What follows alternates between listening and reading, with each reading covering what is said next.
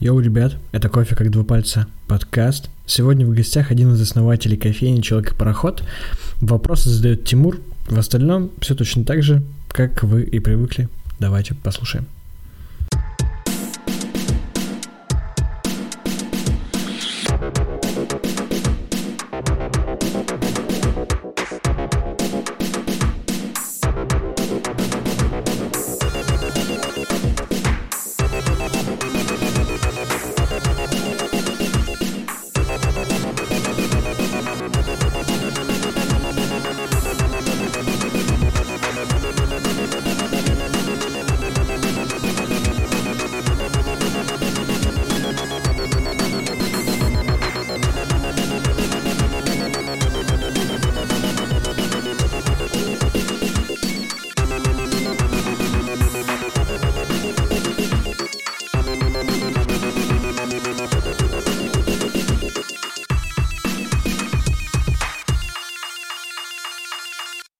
Сегодня с нами Александр Залеский из компании кофейни «Человек и пароход». Саш, привет. Добрый вечер. Александр, расскажи, пожалуйста, немного о себе и о том, как начался твой путь в мире кофе. Пожалуй, я сразу расскажу о том, как начался мой пить, как, начал, как начал я пить э, мир кофе. Э, в 2013 году я познакомился с Ольгой Каракозовой, поскольку мы начинали наш проект Burger Brothers, и я где-то прочитал или увидел картинки, в общем, что-то я узнал про новое направление из названия Specialty. А, правильно, я еще был до этого в Берлине, в Барне, в первом, который в аптеке, и мне очень понравились все эти прибамбасы для альтернативного заваривания кофе. То есть ты э, был в Барне еще до того, как туда добрались э, Конечно. российские, да, школьные школьники. Автобусы. Э, Да. Да. Вот. И мы открывали, когда наше окно с бургерами на Красном Октябре, мне очень хотелось, чтобы там еще был э, кофе, но не кофе машину же туда ставить дорогую. Я подумал, что я буду сам кофе заваривать. Мгм. У нас были общие друзья с Олей Каракозовой, и, собственно, я тогда отправился на Вмилютинский переулок. Говори, Оль, мне вот надо научиться, что там, Мгм. как. Вот она мне, в общем, показала, как заваривать аэропресс воронку. Я стал покупать в Double B кофейные зерна и медленно их заваривать Мгм. параллельно тому, как мы старались быстро жарить бургеры. Вот примерно так э, это все и началось. Быстрая обжарка бургеров и медленный кофе. Да, так и было. И там же в этот же год мы познакомились, соответственно, с Николаем Чистяковым, который тогда работал в кофейне «Лес». И на одном из э, маркетов, э, который устраивал Настя Колесникова, ну, я познакомился с Колей. Мы были с бургерами, он был с кофе, и мы там ходили в гости друг к другу, пробовали кофе и бургеры. Коля ел булочку Макал без, без кофе. котлетки. Да. Да. Класс. А, ну и, соответственно... Вот, ну и потом э, у нас уже потом был второй Burger Brothers, который был на Маяковской как полноценное кафе. И э, как раз тогда более-менее уже на ноги встала камера обскура, как-то осознанно уже стали жарить кофе, и им нужен был какой-то выход к покупателям, иметь возможность с ними поговорить, и мне Коля предложил, что он поможет мне организовать э, всю кофейную историю в этом помещении, то есть найти оборудование, бариста, но при этом э, мы должны были, соответственно, сотрудничать с ним и работать с кофе камеры обскуры. Ну, так мы и перешили и продолжали условно вместе сотрудничать в, этом плане. Бариста обскуры работали как наши сотрудники в Burger Brothers, работали в зале, варили кофе, вот, и своего рода мы были таким первым представительством камеры обскура в городе, поскольку у них не было своей физической точки и возможности пообщаться с э, Ну, буд- любителями да. кофе напрямую, да. Или будущим Да. пос- Вот. партнерами. да. Да, и потом уже постепенно они стали обрастать какими-то своими уже полноценными заведениями. Вот, но эта точка продолжала работать, а сейчас э, у них там своя кофейня в том помещении, где была у нас бургерная. Мгм. Да, кстати, да. А, а ты пил кофе Мгм. до этого всего? Ну, когда ты вообще начал пить кофе? Что ты пил? Ну, сначала, наверное, я пил растворимый кофе на кафе, Ага. а потом это было просто какой-то рандомный капучино, и вот все изменилось, наверное, как бы в плане восприятия. Ну, сначала, наверное, конечно, в барне, да, потому что прям это было круто. Я помню, что я там купил э, зерно домой. Это была Панама Эсмеральда Геша. Я еще да, удивился, что она так дорого стоит, но глазом не повел, забрал. Дома заваривал в обычной капельной кофеварке. Ну, как бы я не знал, что это за зерно, да. почему оно дороже остальных. И это было как бы удивительно вкусно, отличалось по, по вкусу от того, что мы обычно готовили дома в капельной кофеварке.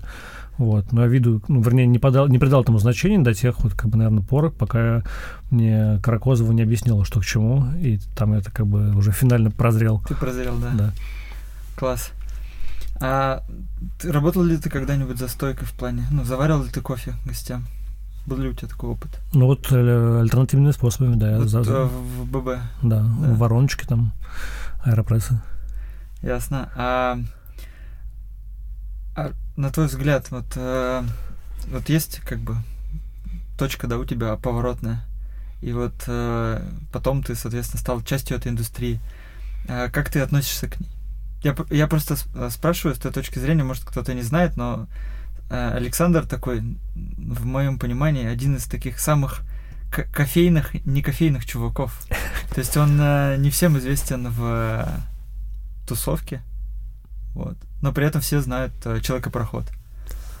Мне интересно просто, как ты видишь это направление, ну, я его вижу как развивающимся и перспективным, но как бы я так, нахожусь э, немножко как бы ну, ну, смотрю за всем этим со стороны, скажем так, в том плане, что я не являюсь непосредственным участником, скажем так. Ну да, я, я к этому и клоню, что просто э, зачастую там бариста, они не могут, э, ну или просто активные кофейные деятели не могут посмотреть на это со стороны, потому что они просто в самом там ядре вот. А тебе, мне кажется, достаточно легко иногда ну, отойти от каких-то процессов. Или знаешь, это вот эта история про Ну, то, скорее, просто я не с этим вкус... Э, мало связан напрямую, поэтому я более свободен э, в каких-то да, да. комментариях, может быть, но с другой стороны, как бы я могу это, ну, не знаю, там, про людей, про каких-то... Не, ну тебе нравится, что происходит с кофе сейчас? Ну, в целом, конечно, нравится, да. В Москве, например. Да вообще везде.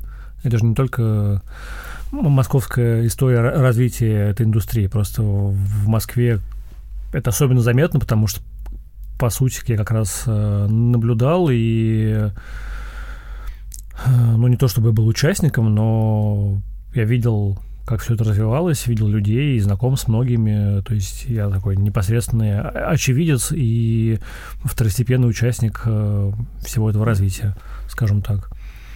Ну, а а как, на твой взгляд, вот кофейная тусовка, она развивается отдельно от индустрии гостеприимства или есть какие-то... Просто э, вы в свое время начали такую революцию, да, га гастро, не, ну, можно так сказать. Угу. Вы были, ну, ты был на обложке. Афиша. Афиш, да, да. у меня до сих пор лежит этот... У меня тоже есть. С, э, мы тогда еще с тобой не были знакомы, но я просто покупал и, и оставил как-то. Вот, а сейчас я оставляю уже с какими-то другими мыслями. Просыпаюсь, ты, ля... ты лежишь рядом. Э, да нет, ну я к тому, что вы запустили мощное движение, достаточно осязаемое. Ну, мы были да. в самом начале, то есть ну, объективно, не то чтобы мы запустили, просто ну, так да. сошлись звезды, да, да. что мы были на острие. Да. Были и... самыми заметными ну, это как-то все трансформировалось, э, какие-то э, энтузиасты начали э, заниматься этим серьезнее, вы в том числе. Вот, а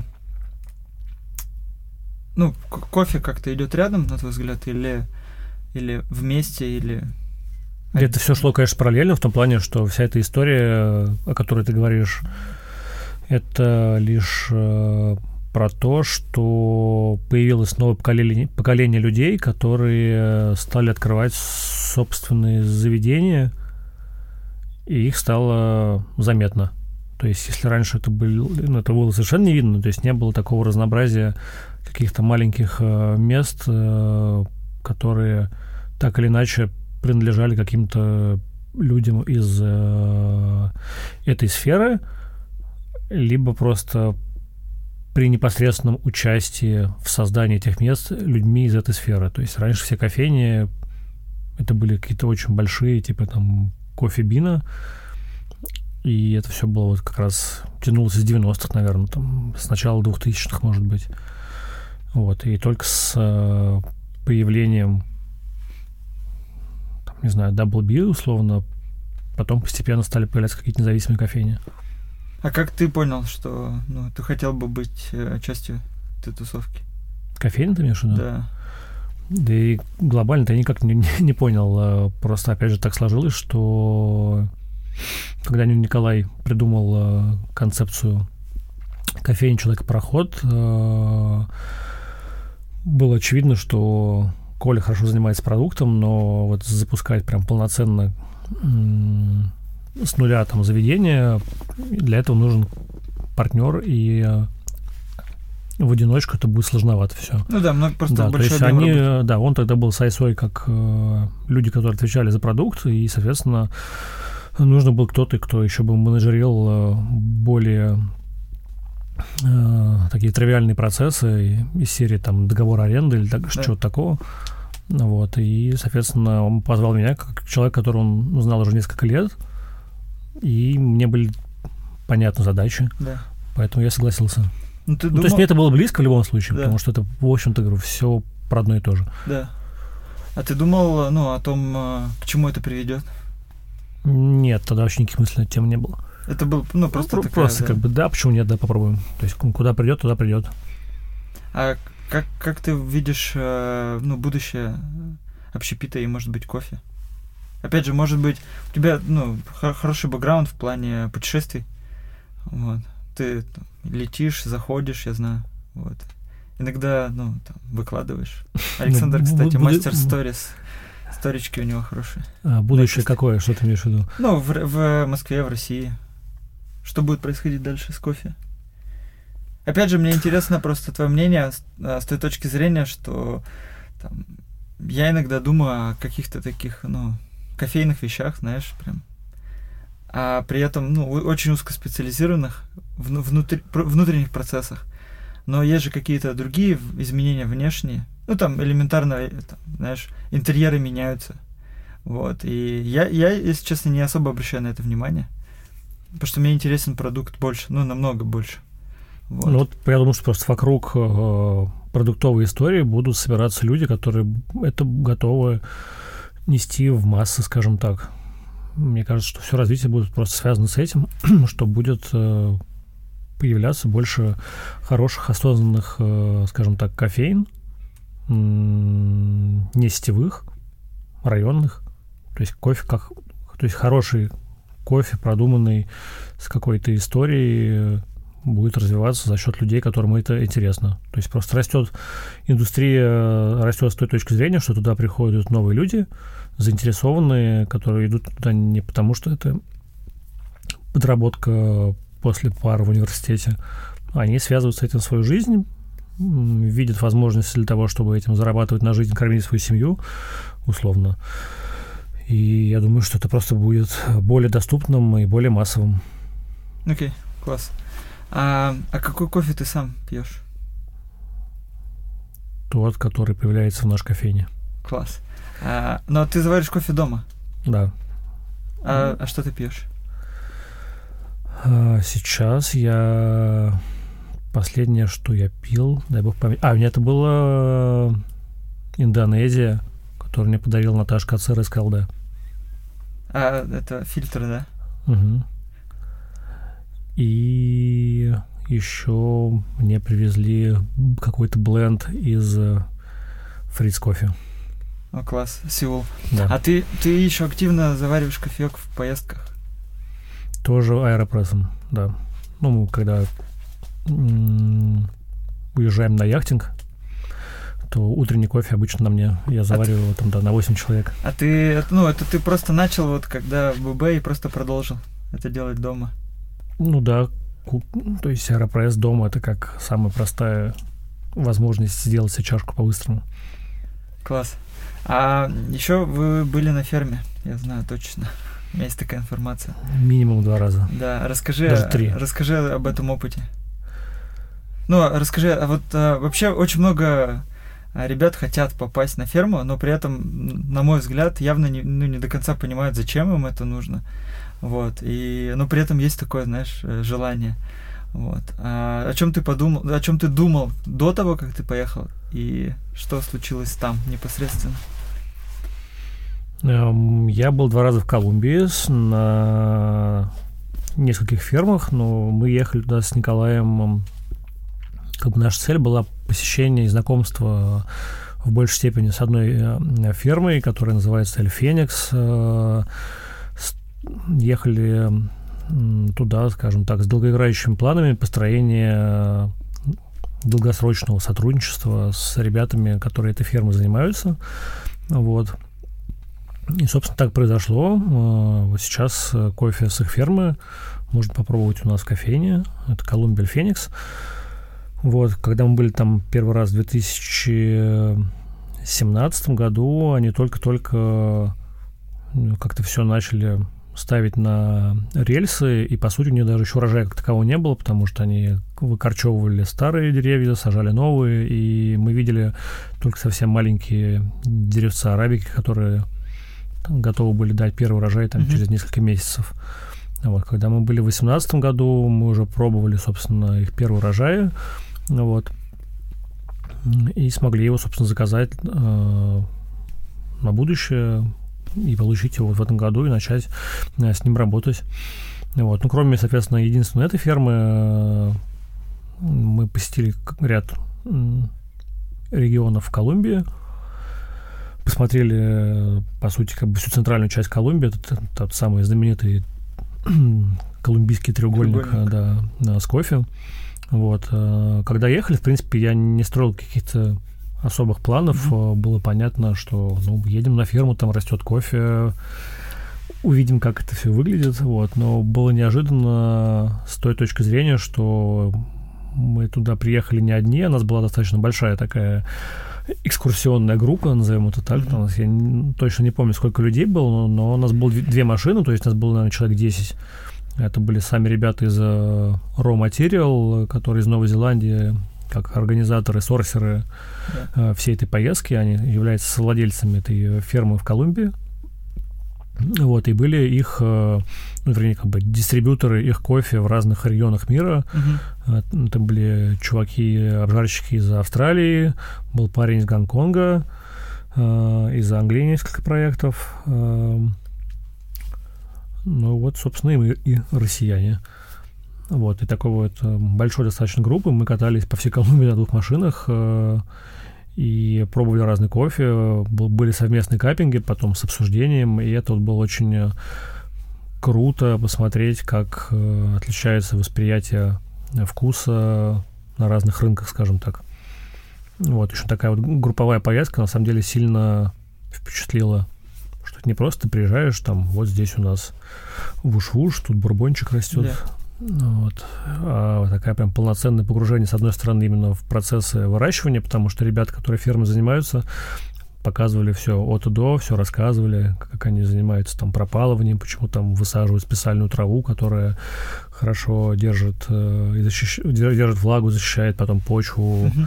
от прямых солнечных лучей и так далее. То есть как бы сразу понимал, что они осознанно подходят к процессу выращивания высококачественного кофе, и было видно, когда мы ездили мимо там, больших плантаций, там, условного Старбакса, что там визуально было заметно, что почва отличается, там и деревья не столь здоровые и так далее.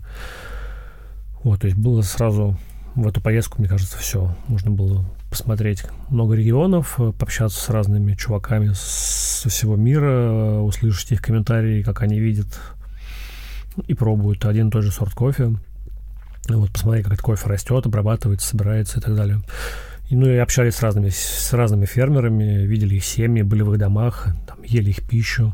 То есть полное погружение вот в процесс выращивания. И, конечно, в этот момент тебе приходит в голову ощущение, что ни хрена себе, мы едем за 3-9 земель э, для того, чтобы потом, через несколько месяцев, э, кто-то мог испить в нашей кофейне вкусный капучино. Но когда он его пьет, наверняка он даже не догадывается, вернее, он не задумывается о том, что делают люди, какой проделывают, да. да, там, сколько времени на это тратится и сил, чтобы он мог прийти и выпить именно конкретно эту чашку кофе, такую вкусную.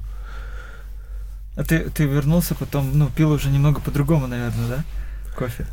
Ну, я скорее рассказывал о том, что, а. типа, в следующий раз будете пить кофе, подумайте, да. какой ценой он достается людям. И э, кроме Колумбии вы были еще Мы еще были в Индонезии, да, на, на Бали. Или в Бали, нет, на Бали, на острове Бали. Да. Да, это было этим летом. Это... Но при этом а, на, на, на Бали ты был уже несколько раз до этого. Да, да, я уже был много раз до этого. Но с кофе как, как, не... как турист. Э... А нет, с кофе ты сталкивался с местным? В плане, я типа, сталкивался с местным кофе сначала с обычным, вот, который супер регуляр, да. basic э, бали кофе, он так и называется, который обычно заваривается в чашке, но это такой прям очень темно обжаренный местный кофе. То есть у них в меню прям написано? Ну, да, так, называется, да, бали кофе. Очень дешевый, тебе приносят просто чашку, где кофе заварен кипятком и все. И э, это было 10 лет назад. Нифига. Да, потом, когда я после некоторого перерыва приехал туда, по-моему, в 2015 и там была обнаружена уже как бы современная кофейня, где угу. из местного зерна уже класса спешлти готовился кофе, я как бы... Э... Там, там мощное экс, э, движение экспатов, да? То есть... Да, да, ну они были первыми, кто стали прям так сильно вкладываться в местный кофе. Я был удивлен именно качеству, что это прям очень было все хорошо. Да, там еще, конечно, был Синеман, собственно, с которыми мы познакомились как с э, сорсерами mm-hmm. и обжарщиками.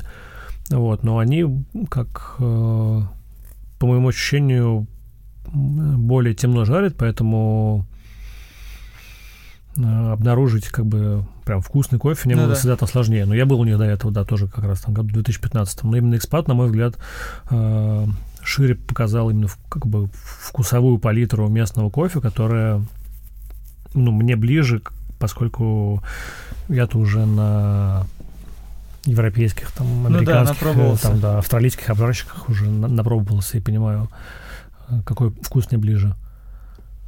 А на ферме что было? Ну, то есть э, есть э, явно должен быть контраст в плане Колумбии и Бали. Контраст есть, но не радикальный, потому что глобально все фермы вы, выглядят примерно одинаково.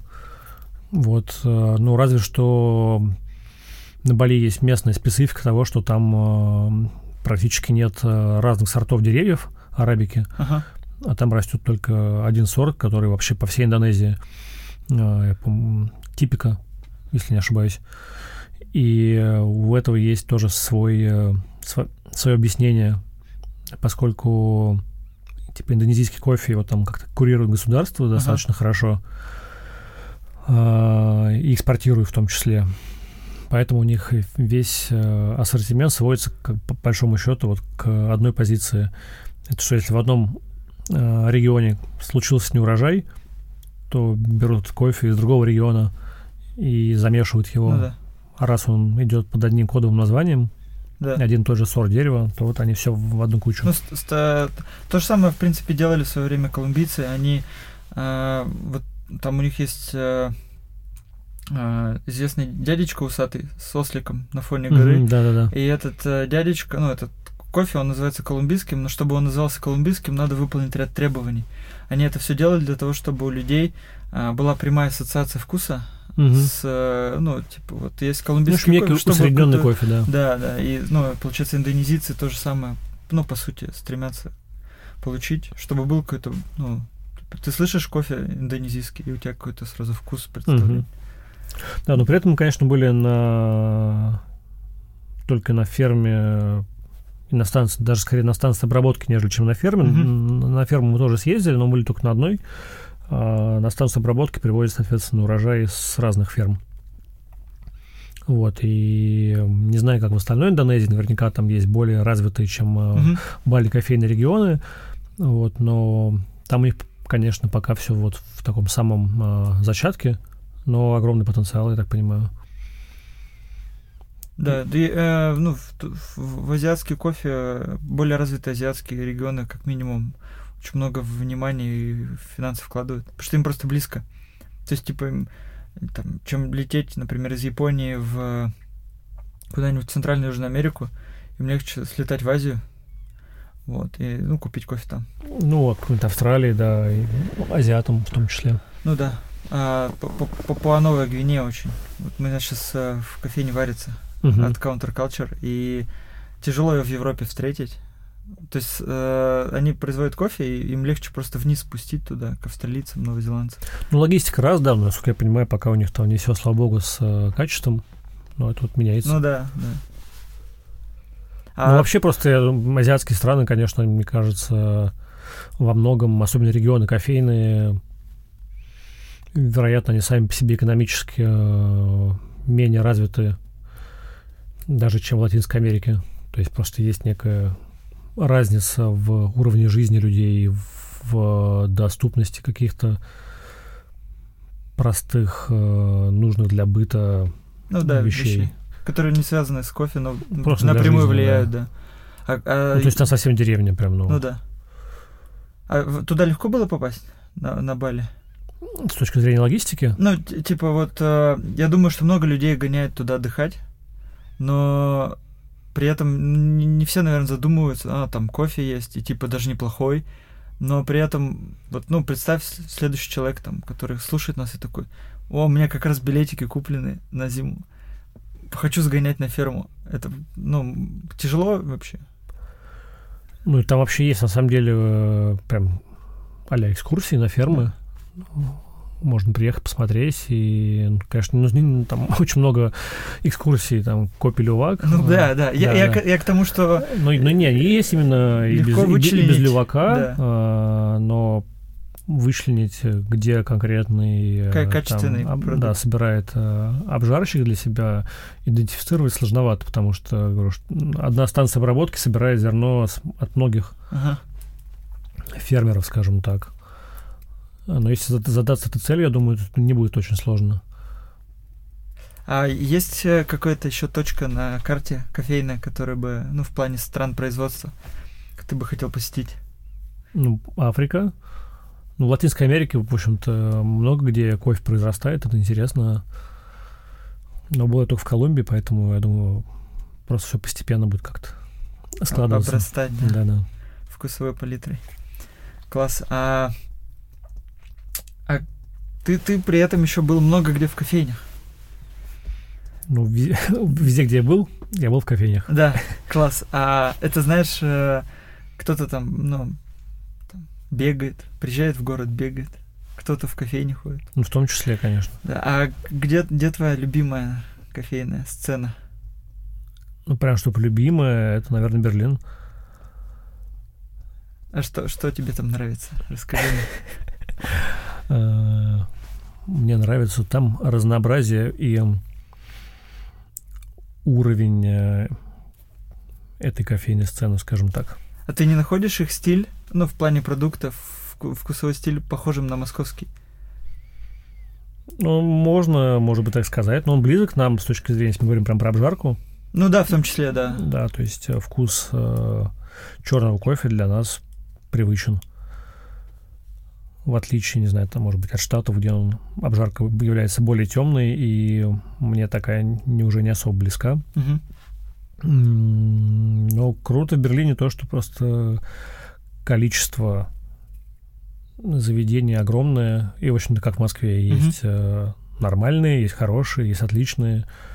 Это все, опять же, очень доступно, и как раз было бы здорово чтобы в Москве это также произошло, что в, общем в каждом районе находились какие-то собственные, собственным лесом кофейни, э, не только с точки зрения именно кофе, я имею в виду, что как бы кофе это как, как продукт, э, он может быть более-менее одинаковый у всех. Это не хорошо и не неплохо, это просто как бы говорит о том, что все работают на зерне Да. определенных обжарщиков.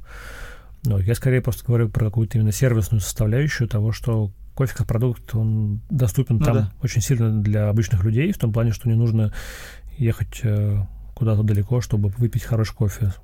Прекрасно, что так сейчас, в общем-то, и в Москве. Ну, за, Ну иск- да. за исключением, может быть, там каких-то районов за третьим кольцом, где, в общем-то, тоже ин- иногда можно найти э, хороший кофе. Вот, но там, в общем-то, в каждом районе так или иначе есть какая-то кофейня, в которую зайти можно, и ты там, не разочаруешь, то есть не будет совсем прям что-то ужасное. А какая у тебя там любимая кофейня в Берлине? Любимый, наверное, Бананза. С обжаркой, да, которая, наверное. Да обе классные, на самом деле. Вторая просто классно на улице посидеть. Да и внутри она тоже приятная.